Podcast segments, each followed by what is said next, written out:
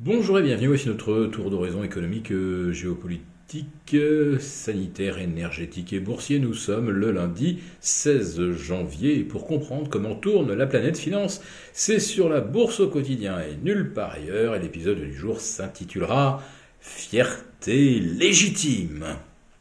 Oui, nous pouvons être fiers, nous, peuple français, de voir notre ministre de l'économie Bruno Le Maire décoré par l'Allemagne de la médaille de l'ordre du mérite. Et oui, Bruno Le Maire a vraiment beaucoup de mérite de résister à tous ceux qui le pressent euh, de faire sortir la France du mécanisme de, de marché commun de l'électricité euh, qui nous inflige des tarifs 5 à 10 fois supérieurs à celui où le courant est produit en France. Un modèle de marché commun de l'énergie conçu par et pour les intérêts de l'Allemagne. Enfin, des intérêts qui se retournent finalement contre elle, puisque euh, le modèle de tarification basé sur la dernière unité produite au gaz s'avère être euh, une véritable catastrophe, une calamité absolue, puisque euh, même au plus fort euh, de, la crise euh, des pénuries de gaz, la réalité c'est que le mix énergétique en faisant la moyenne du nucléaire, de l'hydraulique, de la biomasse, du renouvelable du gaz. Tout ça nous faisait un euh, mégawatt à 125 euros. Et on est allé le payer plus de 400 et on a même affiché euh, par excès des, des, pointes à plus 2000 et on est tout content euh, d'avoir négocié en France avec les euh, producteurs, en fait ils ne produisent rien dans 90% des cas, euh, les, producteurs euh, d'énergie alternative, un tarif plafond à 280 euros, pouvant même être étendu jusqu'à 320, c'est-à-dire 6 fois le prix du mégawatt produit par EDF. Oui, donc Bruno Le Maire a bien mérité de la reconnaissance de l'Allemagne.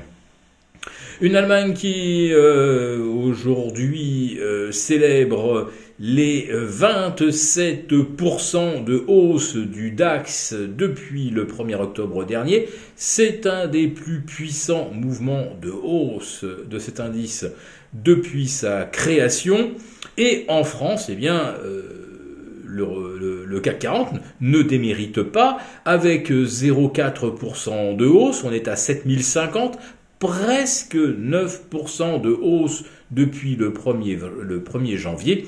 Vous l'avez compris, ça y est, on a effacé toutes les pertes de l'année 2022. Et pour euh, euh, le CAC 40 Global Return, ça fait déjà euh, plus d'une semaine que toutes les pertes de 2022 ont été également effacées depuis que le CAC 40 GR est en fait passé au-dessus de 20 000 points, pour schématiser. On est maintenant à 20 700. Vous remarquerez également que euh, entre le CAC 40, celui dont on vous parle aux 20 heures, et le CAC 40 euh, GR, dividende inclus, eh bien, on a maintenant un écart qui va de 1 à 3. Je rappelle que les deux indices ont été créés le même jour, le 31 janvier 1988, sur la même base de 1000 euh, points.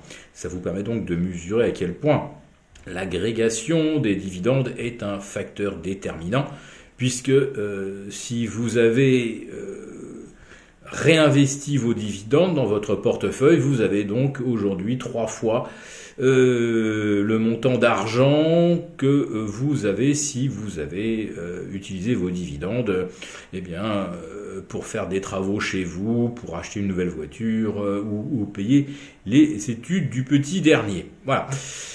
Ça, c'est juste un, petit rappel sur la puissance de l'effet multiplicateur des dividendes. Et ça tombe bien puisqu'en 2022, des dividendes, il y en a eu énormément de versés par les entreprises. Ce sont les dividendes sur l'année 2021, ne l'oublions pas.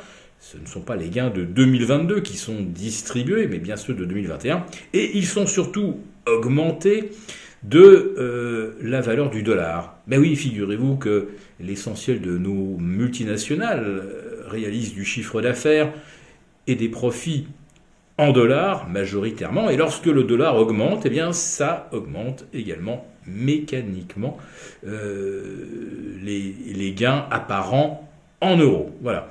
Donc on peut dire que 2022 euh, euh, fut une année où plein de petites faits techniques se sont penchés sur les bénéfices distribués. Il n'en sera certainement pas de même en 2023. J'en profite d'ailleurs pour dire que l'euro vient de reprendre quand même 13,5% par rapport au dollar en l'espace de 3 mois. Et on se demande bien en quoi cela constitue-t-il un avantage pour notre économie et pour la bourse. Vous prenez par exemple Tokyo, avec une remontée de 5% du yen euh, depuis le 1er janvier, eh bien la bourse de Tokyo est revenue à zéro, car là-bas on considère, oui, que euh, la hausse du yen est plutôt euh, défavorable, même si quelque part ça réduit un petit peu l'inflation importée, on peut tenir exactement le même raisonnement en Europe, mais le résultat boursier, comme vous le constatez, est tout à fait différent. Donc le CAC 40 en est maintenant à 9% depuis le 1er janvier. Youpi, c'est euh, le début d'année le plus tonitruant de l'histoire. Bah, l'histoire nous dira si on a bien fait d'y croire. Si cette vidéo vous a plu, n'hésitez pas à nous mettre un pouce.